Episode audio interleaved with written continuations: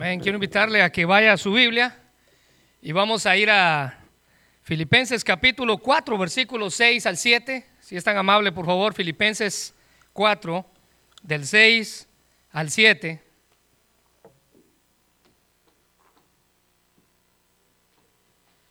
Filipenses capítulo 4, versículos del 6 al 7. Si usted puede ir conmigo a su Biblia y así como estas semanas, la semana pasada, ¿verdad? Específicamente, comenzamos una serie este, titulada Enfrentando la adversidad.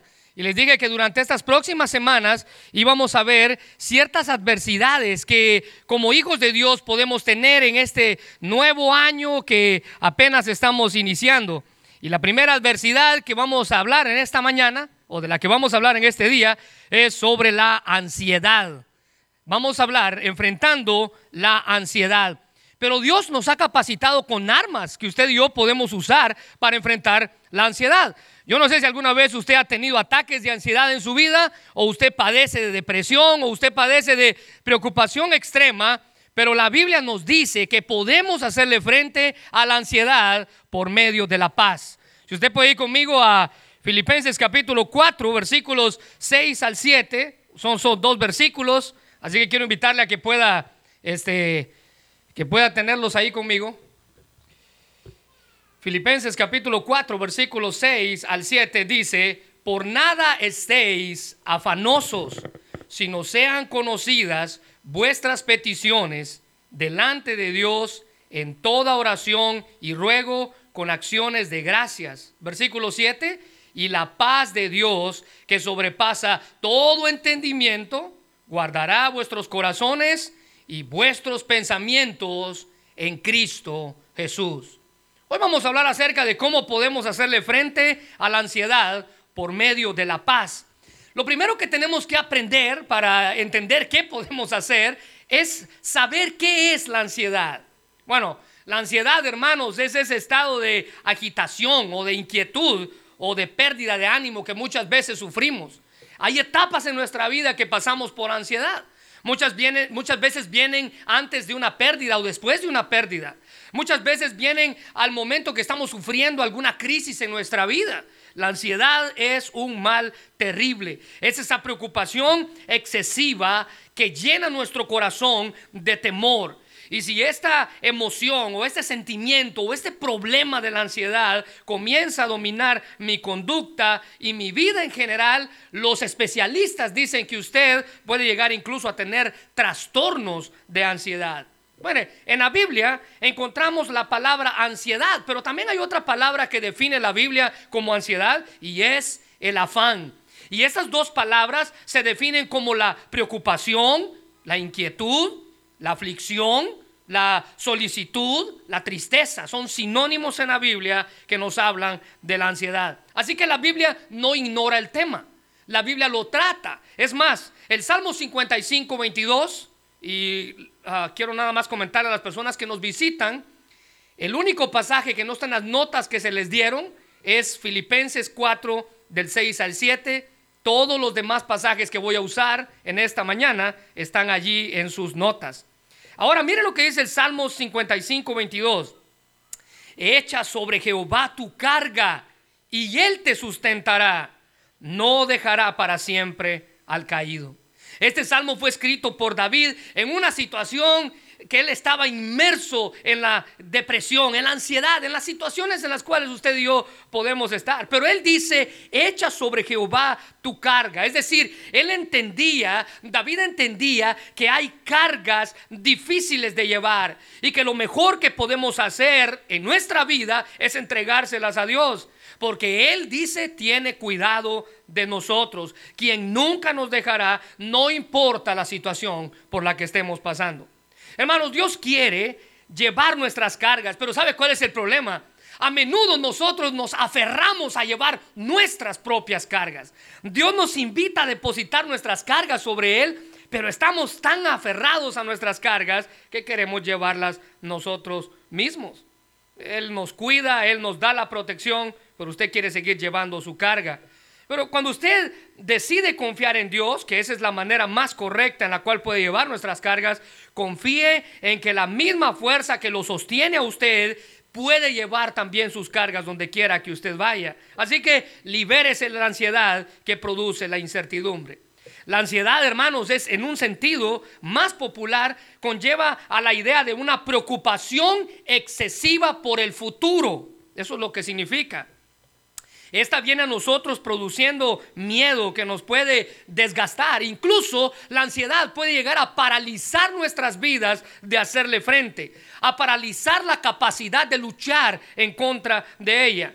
En pocas palabras, el que sufre ansiedad tarde o temprano va a rendirse en medio de la batalla. Mire, déjeme, no, usted no me va a dejar mentir. Pero hay preguntas que vienen a nuestra vida y están allí, preguntas comunes como, ¿qué me va a ocurrir? Están allí en sus notas. ¿Qué sería o qué va a ser de mi vida? ¿Qué será de mi vida? ¿Cómo va a terminar esta enfermedad? ¿Voy a salir de ella? ¿Podré trabajar? ¿Ganaré lo suficiente como para mantener a mi familia?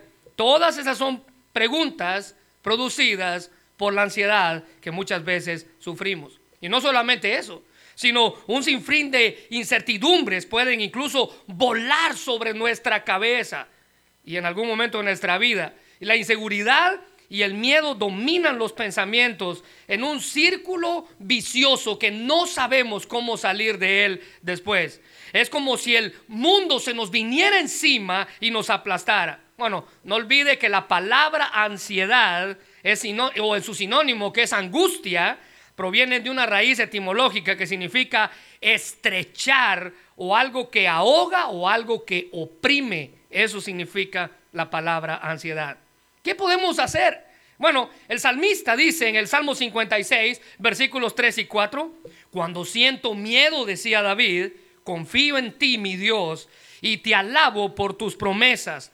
Confío en ti, mi Dios, y no siento miedo. Nadie podrá hacerme daño jamás. Así que podemos confiar en Dios, quien tiene cuidado de nosotros. Ahora, ¿sabe qué es lo interesante de eso? Que cuando hablamos de la ansiedad, en nuestro deseo de querer librarnos de ella, hacemos toda clase de cosas. Toda clase de cosas. Y aquí quiero comentarles algo. En una ocasión escuché de este lugar y hace unas semanas leí acerca de él. Y esto es un lugar verídico. Si usted va a Google, está ahí. Es más, tengo unas imágenes de Google que le voy a decir. Pero una, una mujer llamada Sean Baker, ella fue despedida de su empleo en Houston, Texas, y ella comenzó un nuevo negocio. Un negocio que pronto, como ella lo describió, llegó a ser un éxito aplastante. Así fue como ella lo describió. Es un lugar donde las personas enojadas, ¿hay algún enojado aquí en la iglesia? Estresadas o llenas de ansiedad, pueden descargar su frustración sobre cosas, sobre artículos. Entonces el edificio es un edificio normal donde hay cuatro cuartos y los cuartos están llenos de esas planchas de, de, ah, plywood gruesas que están cubiertos todo el cuarto. Y en ese cuarto usted va a encontrar muebles viejos, vajillas, televisores, computadoras pasadas de moda y toda clase de electrodomésticos ya quemados, ya que no sirven ya esas cosas que ya pasaron de moda. Incluso va a encontrar allí almohadas, dice ella en la descripción de su negocio. Los clientes, si usted es uno de ellos, usted recibe un instrumento de, que usted le dan para escoger. Un palo de golf, un bat de béisbol, un tubo de plomo o un mazo, esos martillos grandotes que se usan para demoler. Entonces usted, después de ponerse el equipo necesario, es decir, un casco para proteger su cabeza y unos lentes para proteger sus ojos, y en su descripción dice que usted tiene que llevar pantalones y zapatos cerrados y camisas manga largas, entonces después usted de ponerse su equipo, lo encierran en uno de los cuartos y usted comienza a destruir lo que se le pone por enfrente. Usted se imagina que es su marido el que está ahí y usted le da con ganas aquello que lo estresa, usted le da con todo, hasta el punto que puede destruir todo lo que está en el cuarto. ¿Sabe cómo se llama el negocio? El negocio se llama tantrums. Y la palabra es en inglés traducida es berrinche. Así se llama el negocio. El negocio se llama Berrinches SA o Tantrums LLC. Los precios, déjenme darle los precios por si se interesa. Los precios van de 35 dólares por 5 minutos en un cuarto, de 50 dólares por 10 minutos en un cuarto, o 65 dólares por 15 minutos. A este lugar lo ha visitado toda clase de personas buscando alivio para su ansiedad, para su depresión, para su enojo, para su estrés.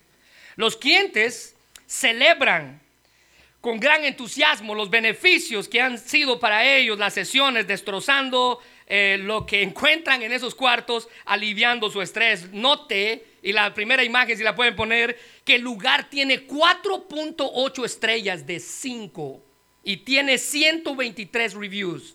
Y si usted se pone a leer los reviews, todos van agradeciéndole a la señora por el lugar que les provee.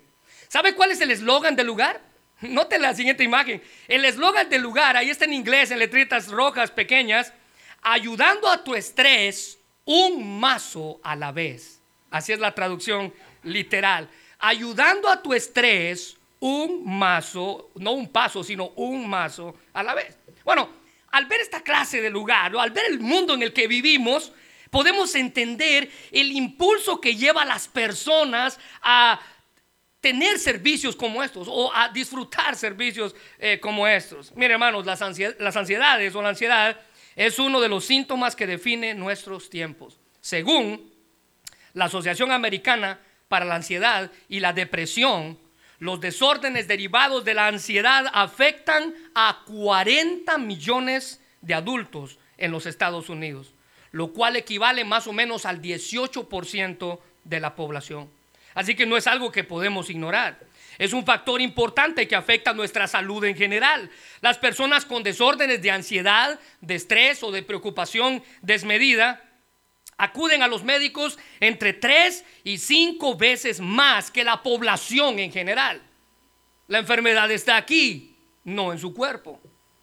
Lo triste es que esto va cada vez más, escuche bien, en los jóvenes y los niños a los cuales se les diagnostican con un estado de ansiedad. Nadie se escapa de este problema. Cuanto, cuanto más usted y yo deberíamos unirnos cuando el salmista en el Salmo 42.5 dice, ¿por qué te abates, oh alma mía? ¿Y por qué te turbas dentro de mí? Espera en Dios, porque aún he de alabarle, salvación mía y Dios mío. Mire, este versículo aparece tres veces en las escrituras. El mismo versículo aparece en tres, el mismo, las mismas palabras aparecen en tres versículos diferentes. En el Salmo 42, versículo 5, en el Salmo 42, versículo 11 y en el Salmo 43, versículo 5. Las mismas palabras. Ahora usted puede entender cuál es el interés de Dios con respecto a este problema. La depresión y la ansiedad son una de las enfermedades emocionales más comunes. Y un antídoto que la Biblia nos da para hacerle frente a la ansiedad es meditar, según el salmista, en lo bueno que Dios es para nosotros. ¿Por qué te abates, oh alma mía? ¿Y por qué te turbas dentro, dentro de mí? Espera en Dios, porque aún he de alabarle. Mire, Usted debe centrar sus pensamientos, según el salmista, en la capacidad de Dios para ayudarlo, no en su capacidad para salir de ella. Cuando se sienta usted deprimido, aproveche este salmo antidepresivo, así es como muchos le han llamado. Porque Dios sabe que íbamos a tener que luchar con este problema. Ahora Él nos enseña cómo hacerlo. Y una de las armas que Él nos da para poder ganar la lucha contra la ansiedad, para poder ganar la batalla contra la ansiedad, es la paz. Subraya eso, por favor. Anótelo. La paz es lo que todo el mundo desea. El problema es que pocos la han conseguido. Paz es todo lo que todo, eh, paz es lo que todos quieren. El problema es que lo buscan en lugares equivocados. Pero hay una pregunta, ¿qué es la paz? Bueno, la paz se puede definir como la tranquilidad, la armonía, la seguridad. Es más, dependiendo de la situación en la Biblia, la paz significa prosperidad y bienestar. La paz, según las escrituras, es un arma que Dios nos provee para hacerle frente a nuestra lucha contra la ansiedad. Las personas ansiosas no tienen paz. Está de claro eso, está, está sentado eso. Las personas ansiosas no tienen paz. Las personas ansiosas viven turbadas. Las personas ansiosas viven de un lado para el otro. Nunca encuentran descanso. En el Nuevo Testamento la palabra griega más importante para paz, se refiere al descanso y a la tranquilidad que alguien puede disfrutar. La Biblia enseña que una vida sin Cristo no puede alcanzar la paz, por mucho que usted se esfuerce en hacerlo. No importa cuánto usted se esfuerce por lograrlo, usted sin Cristo no puede tener paz. La paz que Cristo nos da es una paz que fue comprada con un precio que usted y yo no podíamos pagar. Fue su sangre, la sangre del Hijo de Dios. Romanos capítulo 5, versículo 1 dice, por tanto, ya que fuimos declarados justos a los ojos de Dios por medio de la fe, tenemos paz para con Dios, gracias a lo que Jesucristo nuestro Señor hizo por nosotros. Así que no hay mejor método, dice la Biblia, para combatir la ansiedad, para hacerle frente a la ansiedad, que por medio de la paz que solo Cristo puede darnos. Ella se convierte en nuestra roca fuerte. Ella es el ancla que podemos, en el ancla que podemos descansar. Es más, Jesús dijo en Juan capítulo 16, versículo 33, estas cosas os he hablado para que en mí tengáis paz. Es decir, fuera de mí no vas a encontrar la paz. En el mundo tendréis aflicción, pero confiad, yo he vencido al mundo. Y con estas palabras Jesús les dijo a sus discípulos que recobraran ánimo. No se preocupen, van a tener dificultades, dice él. Van a pasar por ansiedad, pero yo ya vencí al mundo. Ellos no estarían solos. De la misma manera Jesús tampoco nos abandona a nosotros en nuestra lucha. Si recordamos que la victoria al final Él ya la ganó por nosotros, entonces podemos apropiarnos de la paz que Cristo nos da en tiempos más difíciles. Pero mire, para entender cómo podemos hacerle frente a la ansiedad con la paz, necesitamos hacernos tres preguntas y esas preguntas son para usted. Usted tiene que contestarlas personalmente. Pero aparte de que usted las va a contestar para usted, déjeme decirle que el apóstol Pablo ya las contestó para él mismo. La primera pregunta que usted y yo debemos de hacernos en nuestra lucha o cómo enfrentar la ansiedad con la paz es, ¿qué está usted haciendo? ¿Qué está haciendo? Si usted puede ver el versículo 6 de Filipenses 4, dice, por nada estéis afanosos. Pablo ya se contestó esa pregunta. ¿Qué estoy haciendo yo? Dice el apóstol Pablo. Yo no me afano por nada. Es más, la nueva traducción viviente dice, no se preocupen por nada. Es un mandato. Cristo aquí, Dios nos está enviando a nosotros a no preocuparnos, que nada nos quite la preocupación, dice, que nada nos quite el sueño, ninguna preocupación nos quite la paz. Dios nos ordena a deshacer de nuestra vida la ansiedad, no a darle lugar. Cuando usted le da lugar, tenga cuidado, poco a poco se va a ir apoderando de usted. Porque cuando ella se apodera de nuestra vida, la Biblia dice que ella toma el control de todo en nosotros, incluyendo nuestros pensamientos. Los pensamientos de ansiedad se clavan en nuestra mente como, como flechas y nos aprisionan, haciendo que quitemos nuestro enfoque de lo más importante. ¿Y qué es lo más importante? Mire Filipenses 4:8, ahí en sus notas. Ahora, amados hermanos, una cosa más para terminar, dice Pablo concéntrense o piensen, dice la reina Valera, en todo lo que es verdadero, en todo lo que es honorable, en todo lo que es justo, en todo lo puro, en todo lo bello, en todo lo admirable. Y déjeme decirle que ninguna ansiedad, ninguna ansiedad es honorable, tampoco es justa, tampoco es pura, tampoco es bella, tampoco es admirable. Piensen en estas cosas excelentes y dignas de alabanza. Así que lo que dejamos entrar a nuestra mente, dice el apóstol Pablo, determina lo que expresamos con nuestras palabras y con nuestras acciones. Pablo nos dice que llenemos nuestra mente con pensamientos verdaderos, con pensamientos justos, con pensamientos puros, amables, de buen nombre, de virtud, dignidad y alabanza. ¿Sufre usted de una ansiedad crónica en su vida? ¿Alguna vez se ha preocupado usted hasta el punto de querer llegar a otros extremos? Simplemente examine lo que está dejando entrar en su mente. Y déjeme darle algo.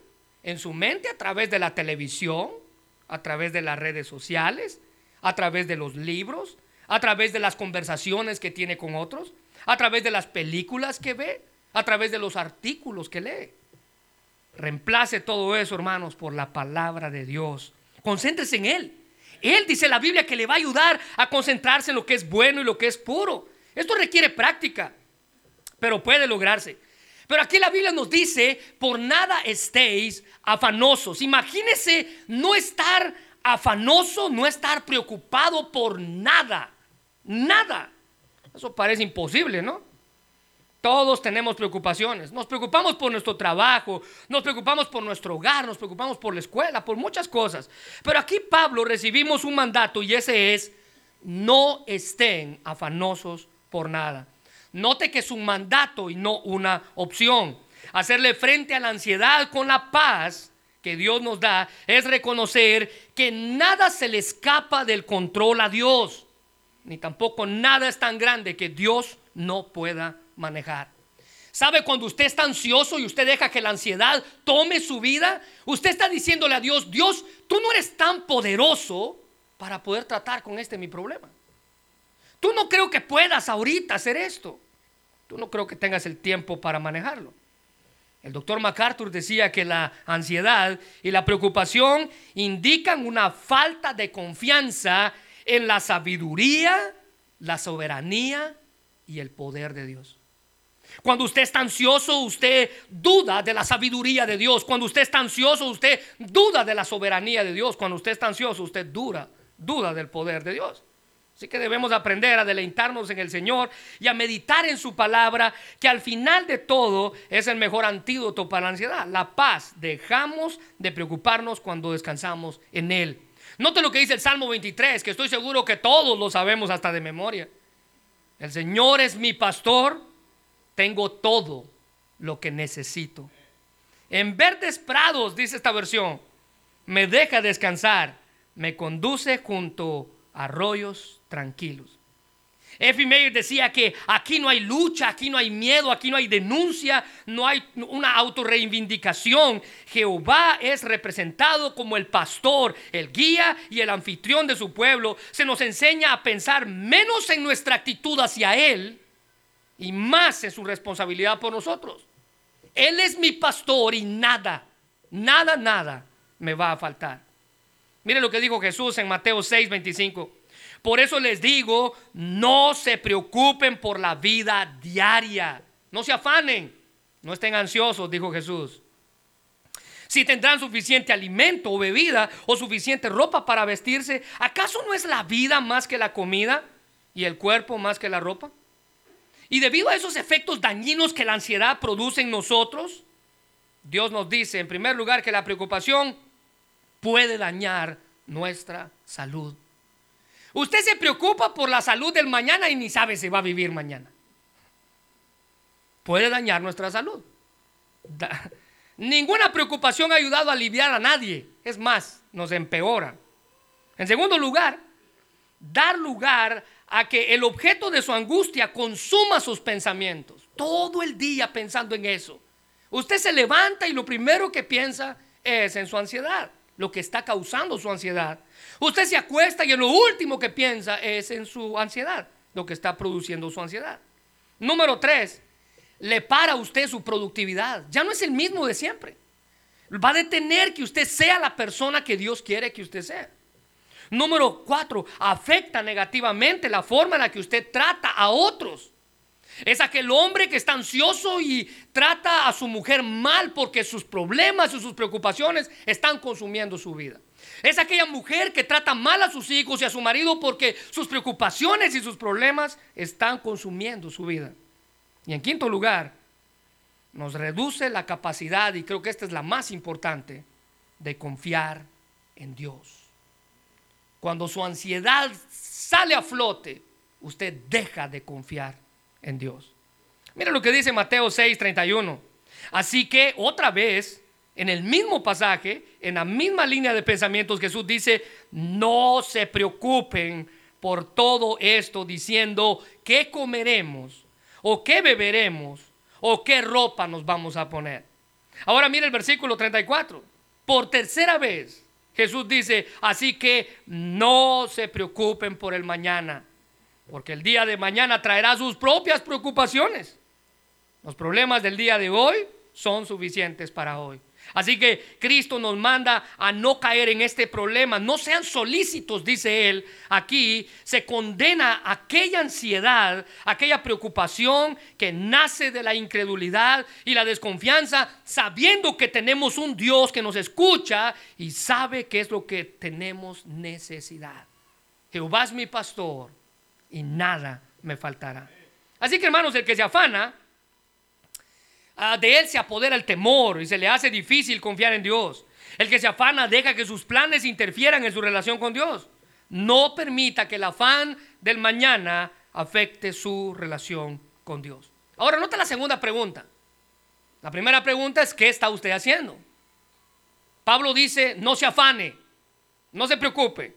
En segundo lugar, la segunda pregunta que podemos ver en este pasaje es, ¿cómo está usted orando? Y cuando me refiero a cómo está usted orando, no estoy diciendo si está de rodillas, o de pie, o sentado, o acostado. Mira el versículo 6, por favor. Filipenses 4, 6. Por nada estéis afanosos, sino sean conocidas vuestras peticiones delante de Dios con toda oración y ruego y con acción de gracias. Ahora, note que esa palabra afanarse o inquietarse, como dice la nueva versión internacional, significa literalmente ser estirado en dos direcciones. Eso significa la palabra afanarse o inquietarse, si quiere tomar nota de eso. Significa literalmente ser estirado en dos direcciones. Significa llevar una guerra, significa una batalla dentro de nuestro interior. Una batalla que nos está destrozando por dentro. Alguien dijo que luchar contra la ansiedad es como luchar contra el enemigo en combate cuerpo a cuerpo en su mente. Una lucha campal. Si no estamos preparados, nuestro enemigo verá el punto más débil y lo va a aprovechar. Ahora, si uno tiene dudas o temores, o usted vacila, o incluso si usted se siente inseguro, nuestro adversario, dice la Biblia, va a aprovechar esa ventaja para atacarnos. Mire, déjeme recordarle que todo lo que Satanás observa, lo usa para su propio beneficio, para su propia ventaja. Tenemos que tener cuidado con eso. Así que si usted está luchando en contra de alguna clase de ansiedad, cualquiera que ésta sea, usted necesita entregársela a Dios en oración. ¿Cómo está usted orando? ¿Cómo está usted orando? Pablo aquí nos aconseja a cambiar nuestras preocupaciones por oraciones. ¿Quiere usted preocuparse menos? ¿Quiere usted preocuparse menos? Entonces ore más. ¿Quiere usted preocuparse menos? Entonces ore más. En el momento en el que empiece a preocuparse, deténgase y ore. Porque la solución de Pablo ante la ansiedad es la oración. El problema es que si no le hacemos frente a la ansiedad por medio de la oración, tarde o temprano volverá a nosotros muchas veces al día. Cuantas veces venga a nosotros al día, cuantas veces debemos de orar por nuestra ansiedad. Tal vez sea la ansiedad en su vida, tal vez sea una voz constante que resuena en su interior que le dice, no vales gran cosa y nunca vas a valer nada. O quizás sea algún temor que no se haya vencido. O algún trauma que venga como consecuencia de haber perdido a alguien o de haber hecho algo. Algún abandono, alguna separación. Mire lo que dice el Salmo 18.6.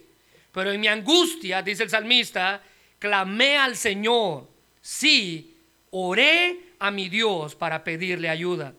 Él me oyó desde su santuario. Mi clamor llegó a sus oídos. El salmista estaba convencido que él podía orar a Dios y que Dios lo iba a escuchar. El Salmo 34, 15 dice, los ojos de Jehová están sobre los justos y atentos sus oídos al clamor de ellos. O como alguien dijo, si algo es lo suficientemente grande para preocuparte, es lo suficientemente grande para orar por ello. Usted y yo necesitamos entregar eso en oración. Así que cualquiera que sea la clase de ansiedad que enfrentemos, podemos ir a Dios y orar. ¿Cómo está usted orando? El Salmo 61, 2 y 3 dice, desde los extremos de la tierra clamo a ti por ayuda. Cuando mi corazón está abrumado, guíame a la importante roca de seguridad, porque tú eres mi amparo seguro, una fortaleza donde mis enemigos no pueden alcanzarme. Este salmista estaba virtiendo su corazón en oración, diciendo, Dios, eres tú el único que puede ayudarme. Tú eres mi refugio. Alguien dijo que no hay nada demasiado grande para el poder de Dios, ni nada demasiado pequeño para su cuidado paternal. Y mire, la comparación que este escritor decía es que así como un niño puede hablar de todo con su mamá y con su papá, seguro de que su mamá y su papá, sea lo que sea que haya sucedido, sus padres le pondrán atención, van a escucharlo, así como un niño. Así usted puede llegar delante de Dios y tener la seguridad de que Él va a escuchar, sea lo que sea que usted vaya a hablar con Él. Sus pequeños triunfos de ese niño, usted se los celebra. Dios celebra también nuestros triunfos. Las desilusiones de ese niño, usted también las llora. Dios también llora nuestras desilusiones, nuestras heridas. Así como no sé si usted recuerda cuando se caía y su mamá corría a levantarlo por algún raspón. Bueno, Dios también hace lo mismo con nosotros. De la misma manera Dios pone en nosotros y podemos llevar nuestras cargas a Él seguros de su interés y de su ayuda. No tenemos por qué preocuparnos más. Alguien dijo que el afán y la oración son mutuamente opuestos, como el agua y el fuego. Y Pablo aquí insiste en que podemos llevar absolutamente todo a Dios en oración. Note lo que Pablo dice en el versículo 6 al final. Pablo habla de oración y ruego, haciendo énfasis que todo asunto es apropiado para la oración. No hay alguna área de nuestras vidas que no le importen a Dios. Eso es lo que Pablo está diciendo. La oración es una palabra más amplia que puede significar toda nuestra comunicación con Dios, pero el, ruego es pedirle por algo específico a Dios. ¿Alguna vez ya has sentido al borde de la desesperación por la ansiedad? Bueno, Martín Lutero decía, orar y dejar que Dios sea quien se preocupe. Orar y dejar que sea Dios quien se preocupe. Y otro escritor nos aconseja a pensar en la preocupación como una alarma de oración, tal como la que usted puede poner en su teléfono. Escuche bien. Pensar en la preocupación como una alarma de oración. Cada vez que suene la alarma, es decir, cada vez que usted se preocupe, vaya y ore por eso. Con acciones de gracias, dice Pablo. Y esto es en contraparte a los lloriqueos que muchas veces tenemos en nuestras oraciones. Agradecerle a Dios más que llorar ante Él. Del espíritu de queja que muchas veces hay, dice, acciones de gracias, cuando dejamos que nuestras peticiones sean conocidas. En verdad, hermanos, podemos estar ansiosos por nada y orar por todo y dar gracias por todo. Ahora, déjenme darle la tercera pregunta de cómo hacerle frente a la ansiedad por medio de nuestra paz. Les dije en primer lugar, ¿qué está haciendo usted? En segundo lugar, ¿cómo está usted orando? Pero nota en tercer lugar, ¿dónde encuentra usted la paz? Les dije al inicio que la paz es algo que todos queremos, pero que pocos la hemos encontrado. La paz es aquello que todos deseamos, pero lo buscamos en lugares equivocados. Bueno, mira el versículo 7. Pablo dice que después de orar y después de no preocuparnos, es la paz de Dios que sobrepasa todo entendimiento, la que guarda nuestros corazones y nuestros pensamientos en Cristo Jesús. Ahora note que esa paz de Dios es diferente a la paz que el mundo da. Es más, una definición que un diccionario da de la paz dice que es la ausencia de conflictos. Bueno, la paz que Dios da es más que la ausencia de conflictos. La paz verdadera no se encuentra en el pensamiento positivo, eh, piense usted bien todas las mañanas, decía alguien, y usted va a tener un día lleno de paz. No, no se trata de eso. La paz no es pensar bien en las mañanas y tener un día lleno de paz. La paz tampoco es la ausencia de conflictos. La paz tampoco tiene que ver con buenos sentimientos. La paz, hermanos, es el producto de saber que Dios controla todo a nuestro alrededor que Él tiene el control de todo, que nada se le escapa de las manos. Usted y yo podemos permitir que esa paz guarde, dice Pablo, mi corazón de toda ansiedad. El Salmo 4.8 dice, en paz me acostaré y así mismo dormiré, porque solo tú, Jehová, me haces vivir confiado. El salmista sabía que podía dormir tranquilo y confiar en Dios porque Dios tenía el control de todo. Mire, el comentarista William Barclay dice que cuando oramos debemos siempre recordar tres cosas.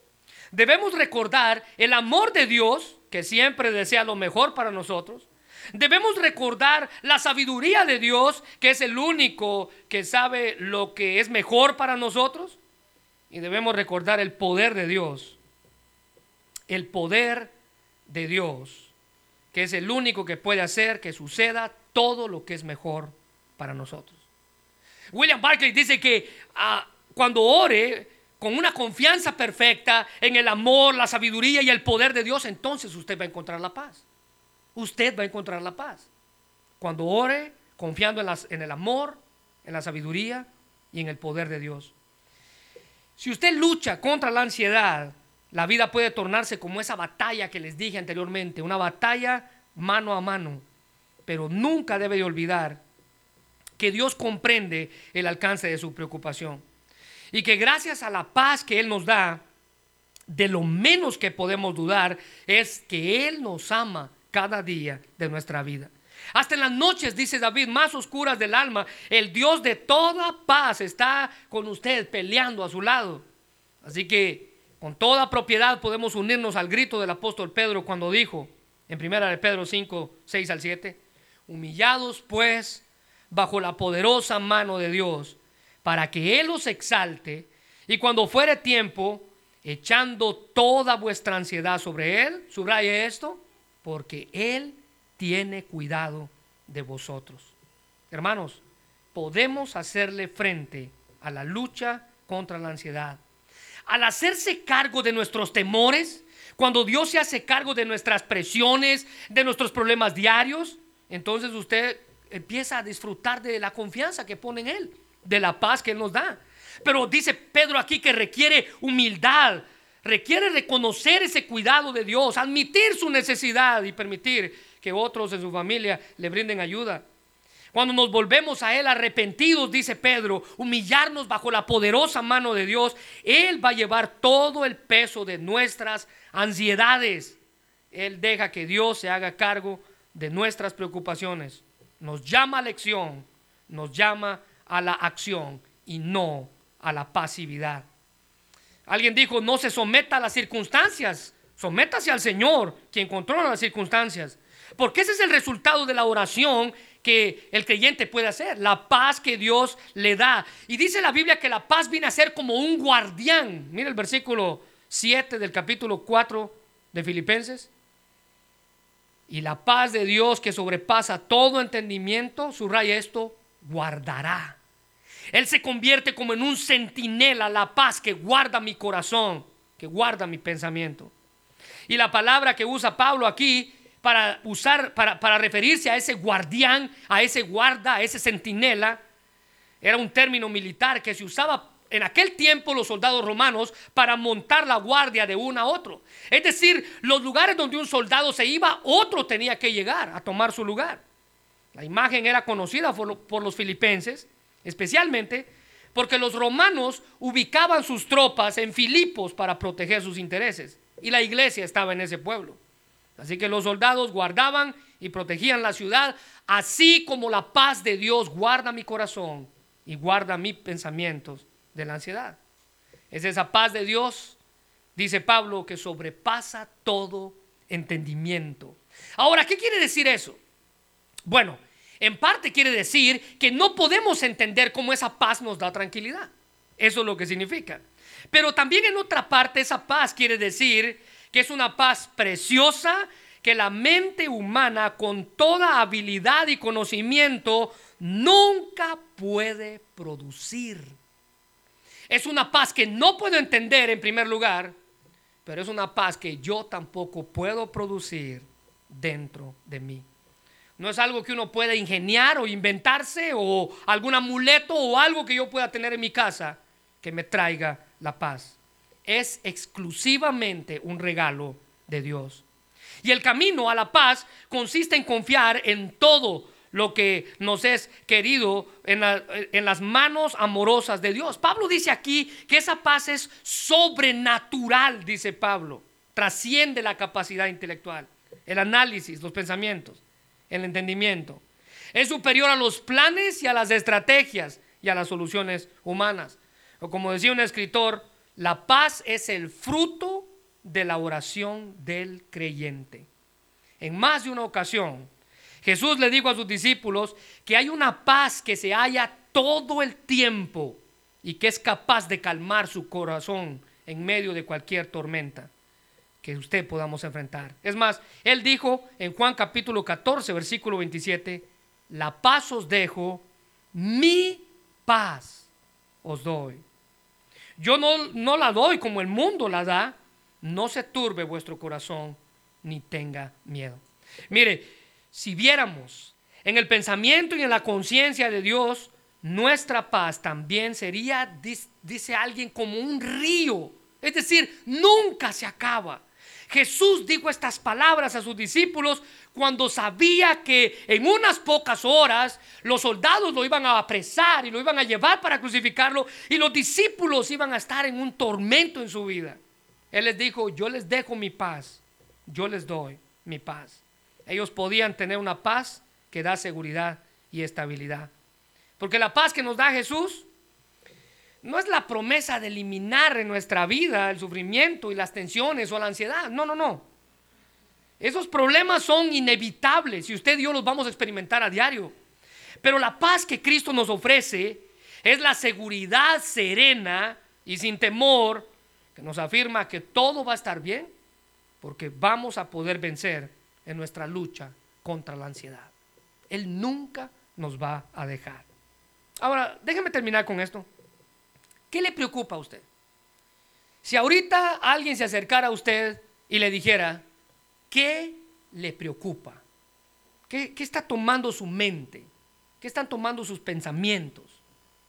Puede ser tal vez algún problema familiar, puede ser algún problema con sus hijos, puede ser tal vez algún problema que nunca solucionó en su pasado, en su infancia.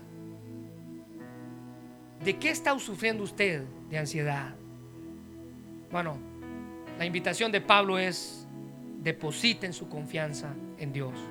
Y como dice el Salmo 55, 22, entrega tus cargas al Señor y Él cuidará de ti. No permitirá que los justos tropiecen y caigan. Hermano, mi invitación es a que si usted está sufriendo de ansiedad, comience a confiar más en un Dios que tiene el control de todo. Podemos hacerle frente a la ansiedad por medio de la paz que solamente Cristo nos da. Quiero invitarle a que cierre sus ojos. Vamos a orar, Señor. Te damos gracias por tu palabra. Gracias por tu amor y por el privilegio que nos das de estar aquí, escuchar mensajes como estos, Señor, que nos ayudan a recordar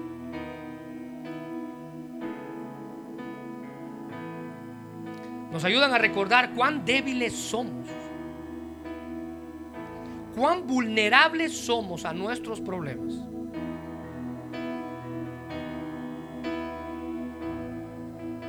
Nos ayudan a recordar que por nuestras propias fuerzas no podemos salir de esto. Nos ayudan a recordar que en medio de cualquier circunstancia podemos clamar a ti. Tú vas a atender nuestra oración. Nos ayudan a recordar que entre menos pensamos en nuestras preocupaciones y te ponemos a ti en primer lugar, más en paz vamos a estar en nuestra vida. Nos ayudan a recordar que no hay problema tan grande que tú no puedas solucionar.